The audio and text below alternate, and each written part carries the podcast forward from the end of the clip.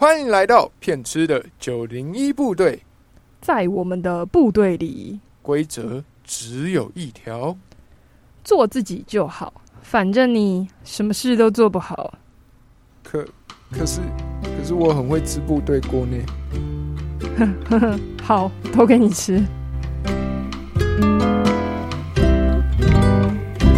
嘿，我是兔子。嘿，我是翔哥，欢迎来到部队黑盒子。耶，又到了黑盒子系列啦。哎，那个兔子啊，你知道你你有听过那个吗？浪子回头啊，你说这首歌吗？有啊有啊有啊，这首歌超红的，好不好？对对对，我跟你讲，今天这一位来宾年轻时候的故事，基本上就是这首歌的 MV 了。对啊，我们通常看到他 本人的，对对对，而且我觉得很。就是很有趣的，就是大部分的人，就是看到他本人的时候，不会想到，就是哎，他年轻的时候是这样子的一个形象，然后会有这样的故事。就是看到他，你完全联想不到他过去居然会有这些故事。对对对对，然后以前在外面龙溜人的。就是那种很很叛逆的那种感觉，因为因为看到他的时候，完全觉得他跟叛逆两个字没有关系。没有错了，更何况他后来还当了牧师，然后乐音社的老师，然后还有那个就是大家很喜欢温柔又会撇嘴李百吉的那个老妈。没没有你讲这样，大家听不懂那个李百吉。我们等一下请他介绍一下李百吉是怎么一回事。李百吉是谁？而且我跟你讲，他还有一个特色。就是他很常会用中文跟台语组合出，就是你意想不到的一种词汇跟单字。对，就是我专属于他，他会使用这个词汇。我觉得其实他应该蛮适合当饶舌歌手。哎，他有音乐底子，应该是没问题了。对，应该。那我们来欢迎我们的饶舌歌手，不是？啊，让我们来欢迎我们校园之爱所有人的老妈。嗨，老妈。Hello，大家好，我是嘿校园在的饶舌歌手老妈。好啦，我今天没有要饶舌，希望你等下录的过程当中可以有一些可爱的小词汇。那你要先跟大家分享李百吉的事件吗？啊，没有，我今天是李百吉。哦，那好像是昨天吧？昨天，你们哎，好像是。我要问问句，对，可是我可能把问句通常都会有提高的那个想法，嗯，对，突然英文的问句啦，有时候都会有一种，对对对，他待过国外啊，对，那个问号那个问句后面那个要后面那个抑扬顿挫要扬起来，对啊，突然，today，对，我是后来在问的时候就不小心就，哎，今天是李白起。没关系，我们都听得懂。哎，没有错。对啊，那老妈最近就是被疫情关在家快两个月了，不知道有没有比较习惯说不能出门的这件事情。对啊。哇哦，说到这件事情，我在想，应该是每一个人都要慢慢去习惯的吧？对啊，因为我是一个非常爱好自由，我连一一天哦。关呃被关在室内，嗯，不出门我都会受不了。对，所以我更何况疫情期间，我只能够在家里还有办公室这样子两地呃跑，其他地方不能去，那真的对我来讲是一件非常 痛苦的事情。嗯，对，就是我们认识的老妈是她一定要出去，然后她那个就是她即使现在很不舒服。头晕什么的，他也一定要出门的人。没打上去，钥匙插了，车子就是要走。对，但是我会拉一个人在旁边陪我送死。没有啦，就是对抓一个人，因为在我晕眩的时候开车总是会担心嘛，所以要找一个不怕死的。这样就知道我们老妈除了有温柔的外表，还有一颗不怕死的心，还有一颗冒险的心。年轻的时候比较是这样。嗯，那呃，想跟老妈聊聊，就是说，哎，觉得自己目前在协会，哎，扮演是一个什么样的角色呢？觉得自己目前在协会，嗯，呃，我觉得来到协会的时候。呃，就自己自称是老妈。一方面，大家都已经叫老爸习惯嘛。那一一个是我很重视家人的关系啊，人与人之间的关系，所以我想说，哎，来到这边，呃，我特别呃，就是做一个傻里傻气的老妈。那因为有的老妈很爱。爱管闲事，哎，喜欢管这个管那个。可是我希望自己不要成为那个 只会呃管闲事的。对我希望自己是一个温暖的老妈，嗯，是一个常常给年轻人鼓励啊，适时给他们一些关心陪伴的一个温暖老妈。嗯嗯。你刚刚说那个傻里傻气的部分是特别扮演的吗？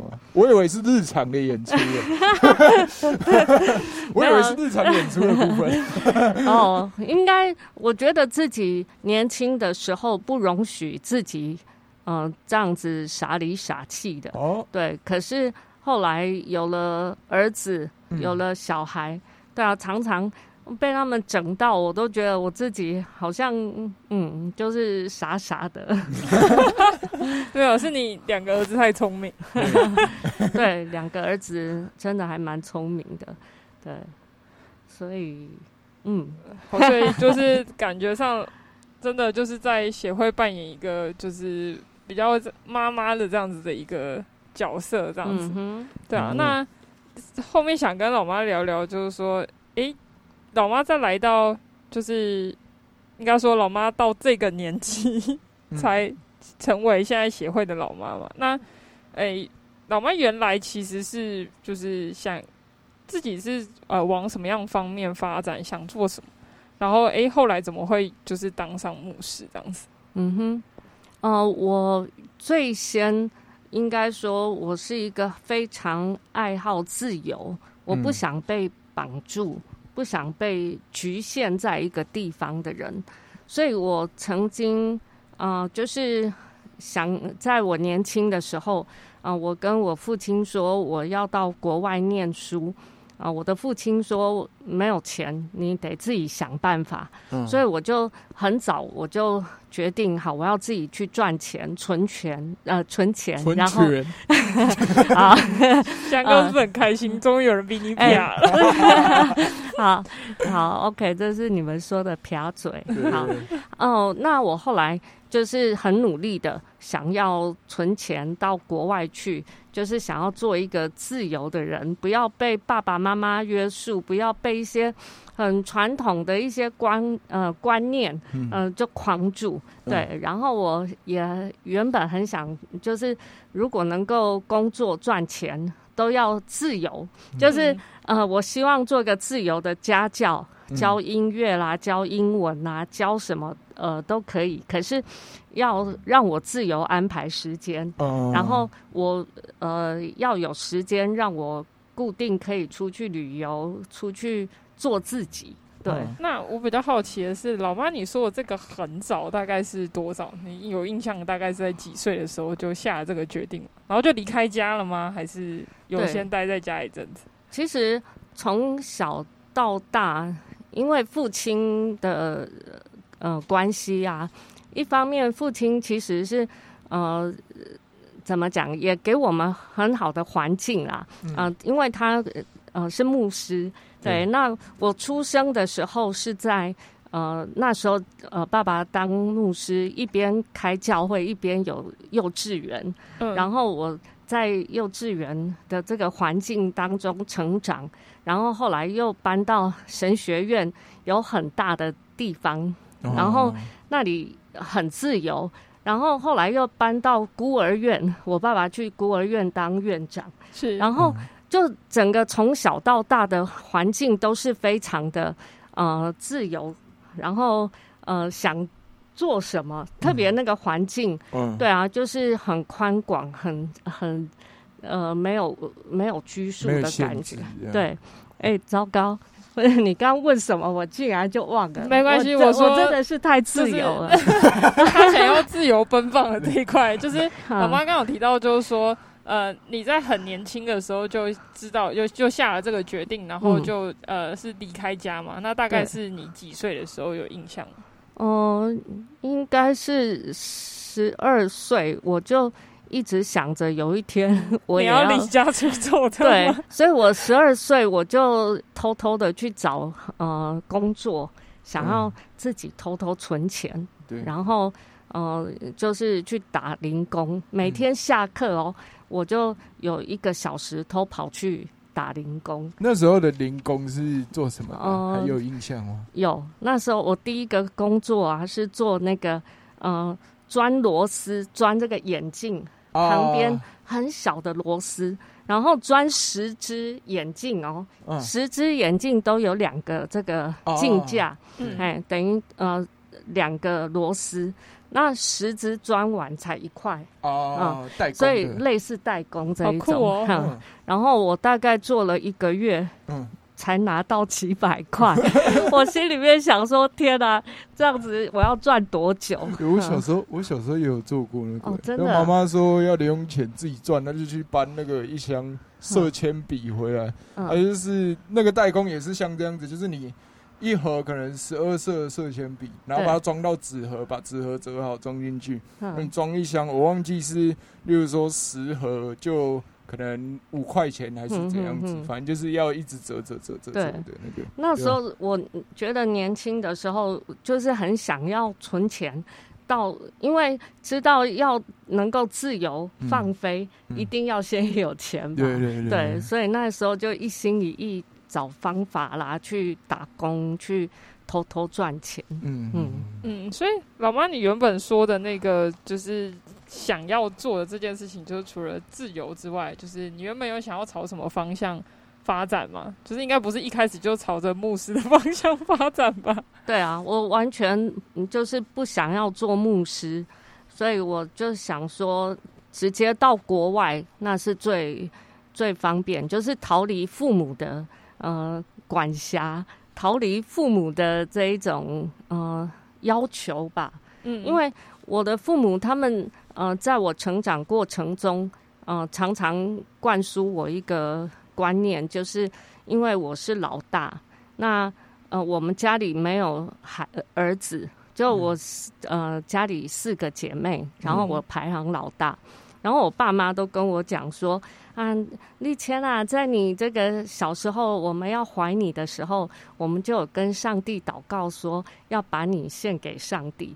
所以我从出生我就被赋予这样子一个，呃，好像使命也好，呃，这种责任也好，我就觉得，为什么我这一生要被你们这样子决定？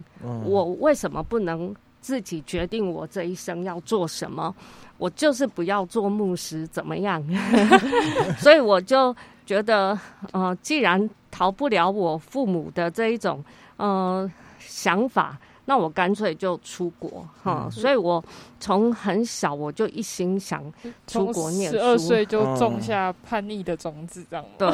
所以那时候，对，在后面看有没有机会再聊到了。嗯，就是年轻的时候，我觉得我跟父母讲。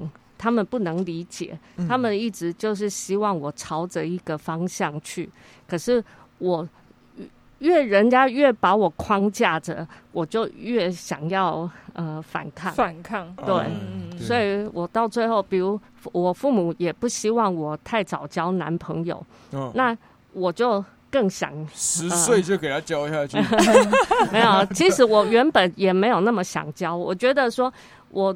就是想做一个独立勇敢的女生，对我到最后觉得甚至很讨厌男生，因为我父亲就是一个很很严格的，那我就觉得说我呃以后也不要结婚，我讨厌男生那一种权威的那种对很权威的感觉，所以我干嘛到到时候要找一个呃管我的人？对对，所以我就曾经也有这种叛逆。干脆不要交男朋友。嗯嗯哼，那呃，刚刚讲的这些，就是老妈原本的奔放自由，想去做这些。那后来怎么会就是又成为牧师的？哇，这个应该其实这都讲来话长啊，哈，就是呃，其实我说我想到美国去，所有都预备好了，呃，我自己工作赚钱，也真的存到。呃五十万块，呃作为。呃，到美国念书第一年的这个学费跟住宿费、生活费，你那个年代五十万真的很多，已经很大了。对，大家不要想说现在听五十万怎么可能 出国？哎，没有，老妈那个年代，大概两百年前，喂，三十年前，对，三十 年前，五十万很大。对，那时候，呃，美国第一学期的学费三十万块，哦，对，那二十万块就留着当那个生活费。对，那我就一到美国，呃，自己去找好房子，呃，租好房子，然后呃，有这个呃，怎么讲？就是他们在国外必须要有一些 security number，那个我一直不知道怎么讲。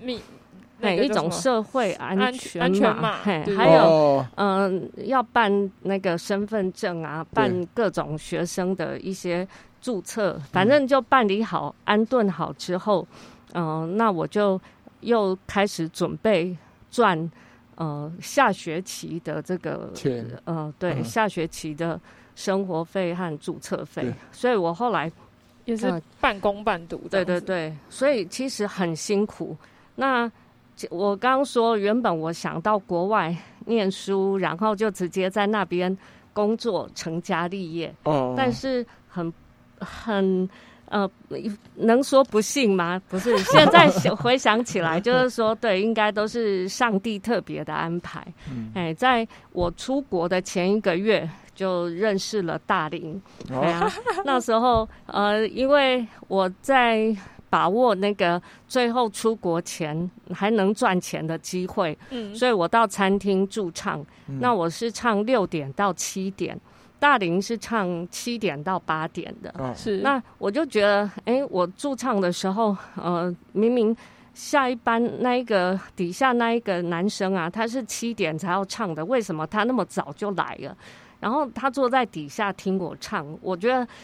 很不舒服，然后有压力，对啊，觉得是变态，都有一个人盯着你看，对，然后我就觉得为什么老是有一个男生？后来我是呃很礼貌的啦，就过去问他，就请你走开，不是，请你以后不要那么早来。对，我就想说，到底他是干嘛？那我想后来他就说他是下一班的呃驻唱人呐，然后他呃平常都是用 MIDI 啦，用什么？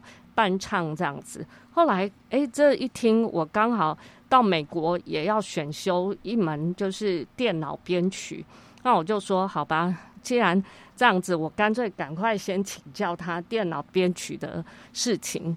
那他就说他可以教我，然后对啊，那后来很开心。对，那那 可是他，我跟他约好隔天我要请教他电脑编曲的事情的时候，哎。见面哦，一开始他直接问我：“请问你可以当我女朋友吗？”哇！天哪，我心里面想说钢铁直男。对啊，我还不认识你不到，二缝线直球。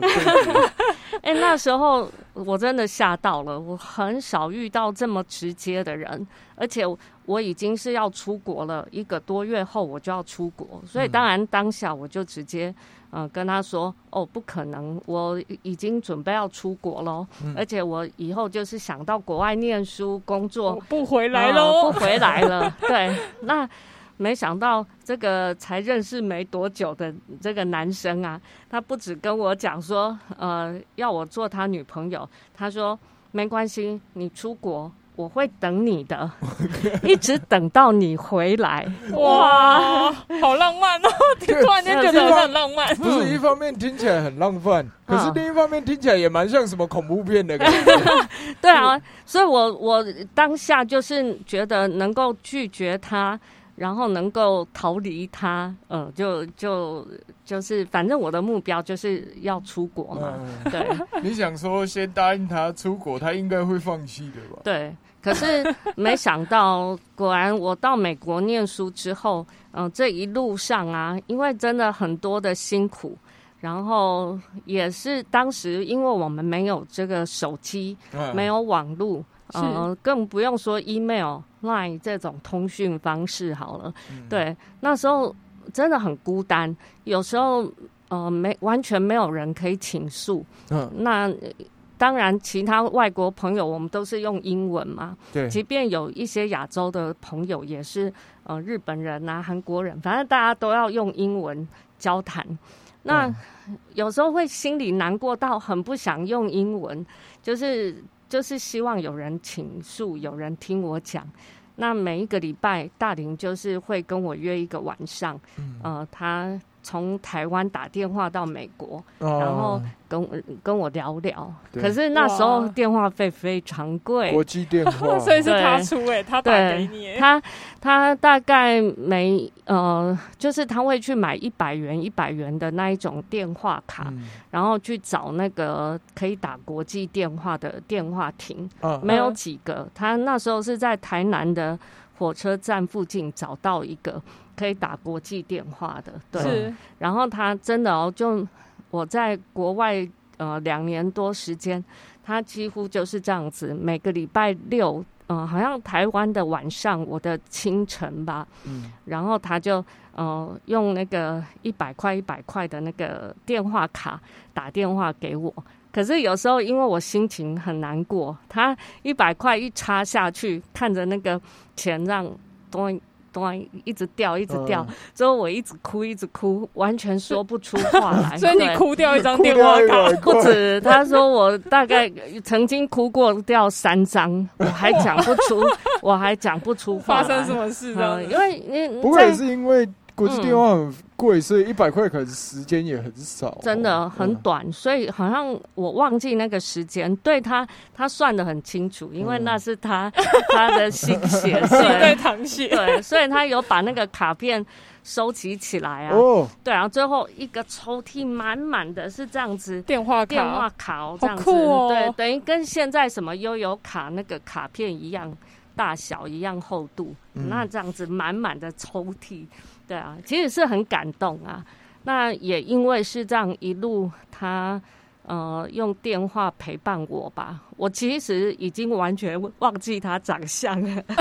你说已经忘了这个人到底长什么样子？然后那个什么，在国外的时间几乎是靠着他的声音呃度过一些难关。对，嗯，除了电话卡，就好像之前有听老妈提起，就是老爸还会写信，对不对？哦，对。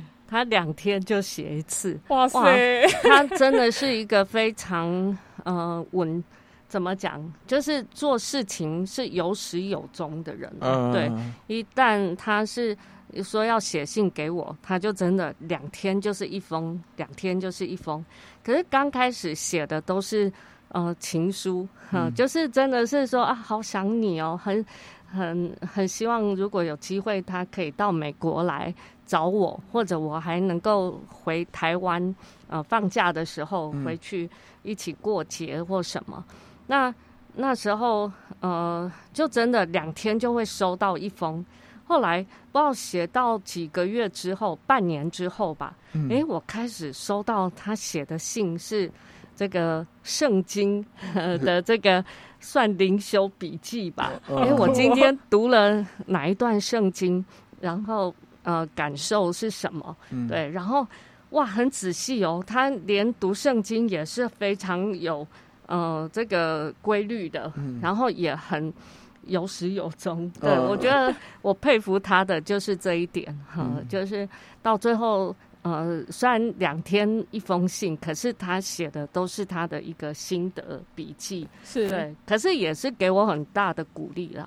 嗯，整整两年这样子。对啊，哇，老爸的毅力真的是还蛮强。那所以其实，呃，刚原本是问老妈说，哎，为什么会会来，又后来又回来，就是当牧师这个角色，其实跟老爸是一个很关键的点，是吗？对啊，因为后来应该还是被他感动到了吧。所以后来，呃，其实我们过程还很多遭遇啦变化。可是因为这个 podcast 的呃这个访问，我们总不能太长没关系，我们下一次专开一集聊老妈的爱情史。对对对，所以我简短的讲的话，就是因为老爸的关系，我后来还是选择回来台湾，然后呃结婚。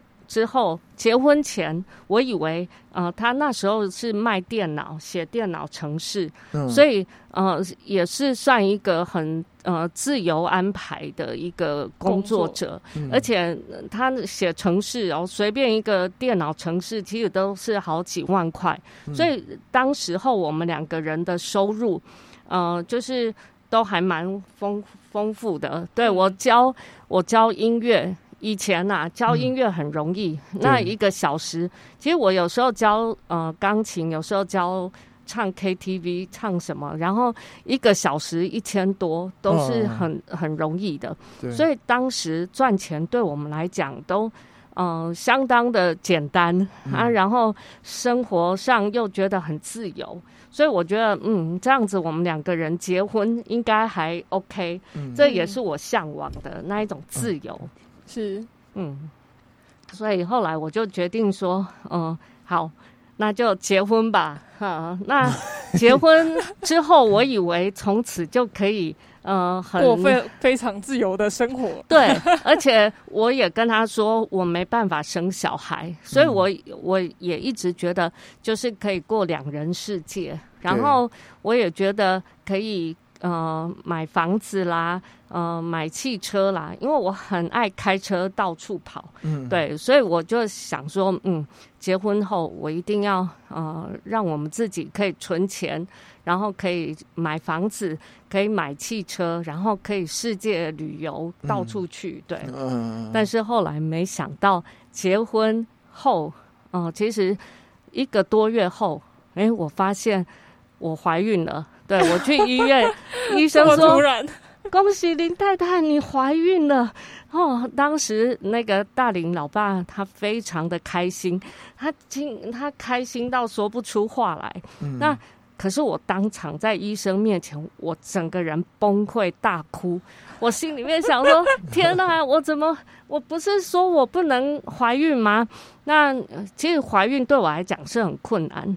后来没想到，当时有医生跟你讲说，你怀孕是很困难的。对，而且确实后来要生嘉轩的时候，呃，也是相隔一段时间都是没办法的。嗯，那后来。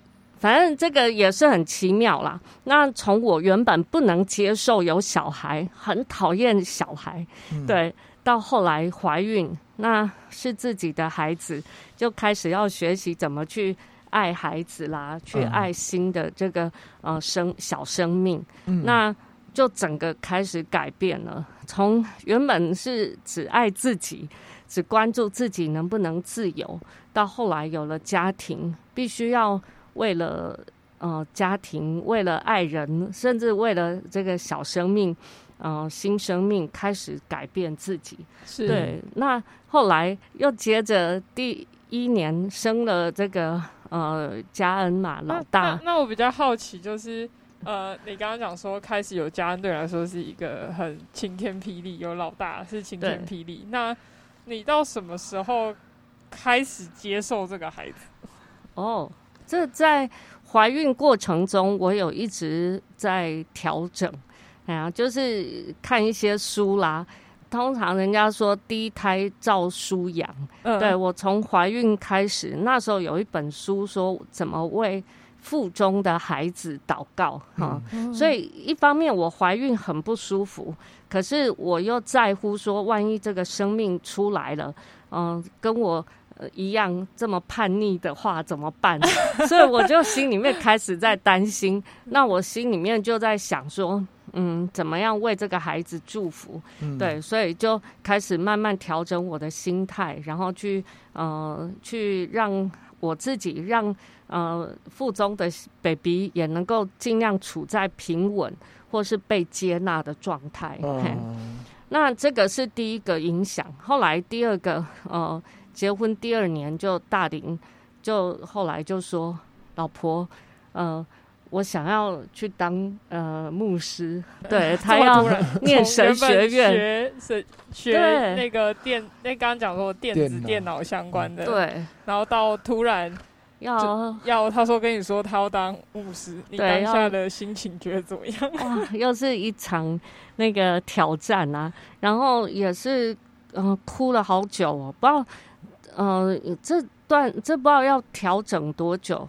嗯，我后来也是一直靠着说祷告上帝，让我知道到底该怎么办。因为我知道，如果他选择要当呃牧师，呃要念神学院，我就真的必须要放弃很多我原本的梦想。对，嗯，因为说真的，当了神职人员，你就很难去呃。追求世上很多的呃名利啦、享受、地位这些，所以呃，在应该说结婚的第二年，我就开始，因为大林他那时候说要念神学院，要去当全职的这个神职人员的时候，我就知道完了，我必须要开始学习，呃，不是就是要能够呃。放弃自己的梦想，放弃自己原本追求的那一种自由。嗯。嗯，感觉老妈的那个经历是一波又一波，哎，就是原本想要当自由的风筝嘛，然后突然间被拉回来台湾，对，然后又呃面对先生就是要做这个行业，然后又在又结婚的时候，好像所有的计划都被打乱了。对。对，那。呃，老妈在后面的调试，刚刚讲说，就是哎，祷告是一个方向。然后我刚刚有听到比较感动，就是说，好像是因为腹中的这个小生命，对，然后开始其实有很多的，就是跟以前不一样的想法嘛。哼，那时候嗯，发现嗯，一个生命来到啊，哇，就也会回想啦，我自己嗯，从小。怎么样？父母培育我、生育我，那怎么影响我？我就会希望说，我以后不要这么负面的影响我孩子，哎呀，不要让他们觉得生出来就是一定要他们做什么做什么，或是这么严格。我觉得这样好辛苦哦。然后我希望他们可以成为一个呃被鼓励，然后也可以呃。做他们想要发展的，呃，他们自己，嗯，所以就聊到这边，其实听起来老妈在生命当中有非常多的转变。那呃，刚刚感觉就是问老妈后后来为什么会成为牧师？觉得哎，老妈为什么后来就是经历了这些之后，然后哎，居然从你很排斥，刚刚讲说家庭。带给你的期许是你从小就说：“哎，这个我孩子出来，他就是要做这件事情。”到你的反抗，然后到你的先生做这个决定，到有小孩，那最后最后为什么哎又回来当牧师了？这个真的是蛮特别的。其实，呃，除了刚刚讲的这些经历之外啊，应该还有一个转泪点是在我十八岁，我说。嗯，在年轻的时候我很叛逆，那叛逆到一个地步，就是我觉得我的父母对我太严苛了，然后又不准我交男朋友，所以在当时啊，我有一次非常的呃叛逆的情况下，呃，跟父亲吵完架之后。我就邀了一群朋友到我的家中，我们那一个晚上啊，晚餐吃饭没有休息多久，我就邀朋友说来打桌球，然后一边打桌球一边我就一直杀球，然后一边很生气、很很怒气的一边飙脏话啦，然后一边在那里泄愤，哎呀，想要表达自己的不满。那可是就在那一个晚上。打球没多久，我就跟我朋友说：“不行，我肚子痛，快受不了，你们赶快回家。”然后我就呃回到我自己的房间楼上去。那因为我的父母他们晚上都是呃到教会去聚会嘛，那就没有人在家。我妹妹他们有自己的房间，那我有一个自己专属的房间。那个房间是我可以偷偷。呃，抽烟、偷偷喝酒的一个地方。哎，那 那我现在很好奇，那个场面就是老妈邀的朋友来，都是那种就是当时会抽烟喝酒那种小混混那种吗？还是嗯，没有，呃，那些不敢来，哦，那些不敢 不敢到教会来，就是教我抽烟喝酒的，应该是就是我第一个交的男朋友吧。对啊，他教我怎么抽烟。嗯对，那时候我竟然觉得，呃，他很爱我，因为呃，他很愿意一边呃听我讲心事，然后他就教我说，抽烟是一个很好的方法，可以一边呃看着这个云雾缭绕这样的感觉，然后一边把你的一些想法来，一边把你的。痛苦、烦恼，就是跟着这个呃烟很这样子。他讲的好诗情画意啊。对，然后所以其实我第一个男朋友，我觉得呃，我本来也不知道他是帮派里面的，因为他出生于家族的帮派。那对，是其实是交往之后才知道的啦。嗯，那。可是也爱上了，所以我被父亲阻止的时候，我会非常生气。我会父亲越阻止我，我越要做一些，呃，越越要做一些让他觉得难过的事情。对，反正就在一个晚上，我就是找了几个朋友来家里打桌球，是，然后在那个很愤怒之下。可能盛怒吧，然后就开始有不舒服，对，就开始不舒服，然后竟然呃在晚上差不多八点左右，嗯，我就开始一直吐，然后肚子痛，然后在我的床上跟厕所之间就这样子，嗯，用爬的哦，一直爬到厕所吐，吐完又爬回床上，然后又又要吐了，又再爬去厕所，然后到最后。就真的痛倒，就昏倒在地上，没有意识了，就没意识了。嘿，然后呃，就这样子。